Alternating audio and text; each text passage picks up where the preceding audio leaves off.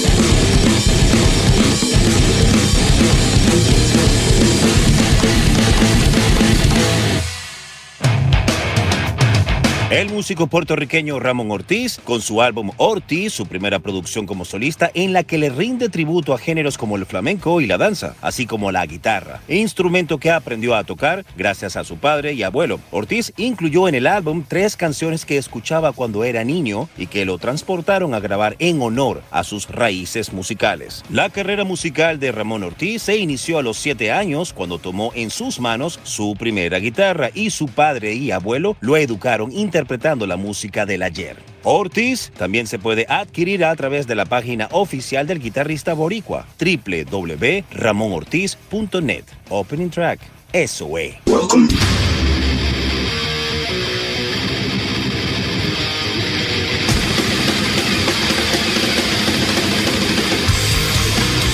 Welcome to the Mighty Metal Hour. ¿Qué tal, Metalheads? Bienvenidos a una nueva edición de Sobre la Dosis. Si quieres comunicarte con nosotros para sugerencias, peticiones, algún tipo de reseña, no dudes en escribirnos a nuestras cuentas en Instagram, arroba sobre la dosis o a mi cuenta personal verificada, arroba Jonathan Montenegro. En la edición y producción general de Sobre la Dosis, Carlos González y en la producción ejecutiva, Jonathan Montenegro. ¿Y quién les habla? Jonathan Monte Black.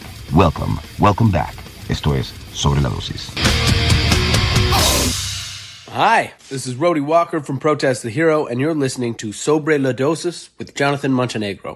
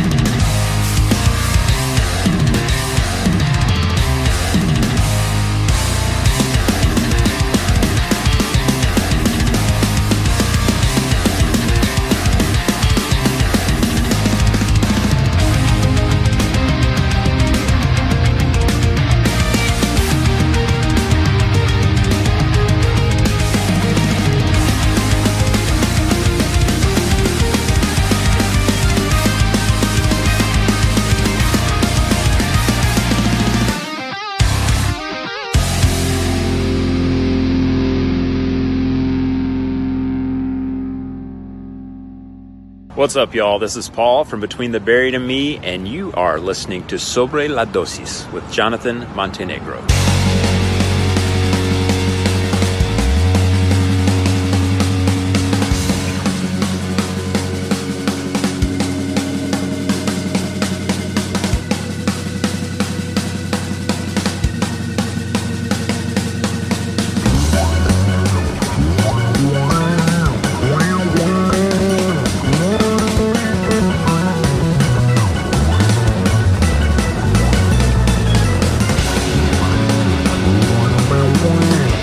oh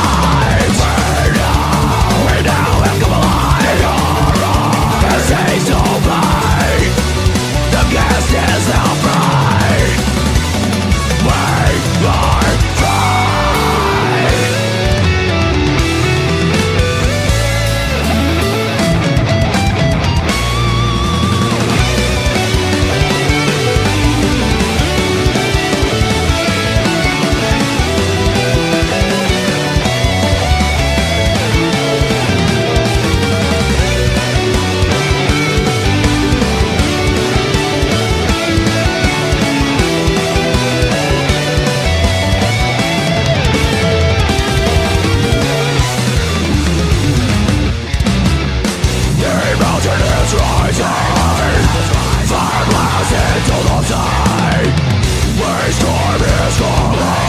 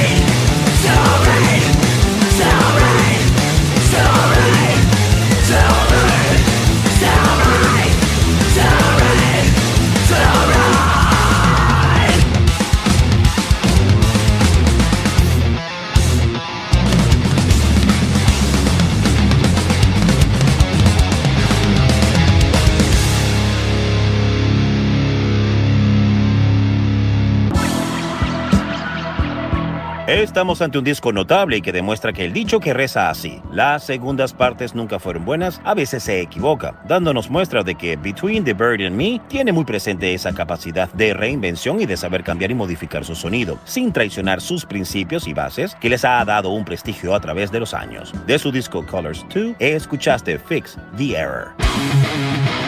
Y previo llegaron a tus oídos Protest the Hero con la versión instrumental de su disco 2020 Palimpsest y el track que escuchaste lleva por nombre Migrant Mother. Hablemos brevemente de Scale the Summit, teniendo en cuenta los antecedentes. El nuevo álbum Subjects, tal como se presenta, tiene todas las características de una obra concebida y diseñada con la voluntad de reconstruir una carrera. A pesar de su fama, aún hay que admitir que Let's Ford ha logrado a lo largo del tiempo incluir a excelentes músicos como invitados en sus discos, pero esta vez quiso ir más allá. De hecho, el reinicio está marcado por el primer álbum de Scale the Summit, cantado de principio a fin. Sin embargo, también está la versión instrumental. Y cada canción cuenta con la participación de un cantante diferente. Por supuesto, Let's Ford no se conformó con algunos nombres anónimos. Ross Jennings, The Haken, Courtney LaPlante, The Spirit Box, Eric Emery, The Sky Harbor, Mike Semeski, The Raunchy y Joseph Secchiaroli, The Ring of Kindo, son los seleccionados por Let's Ford para interpretar sus evoluciones instrumentales de fusión progresiva. Sin nada más que decir, esto se titula Form and Finite.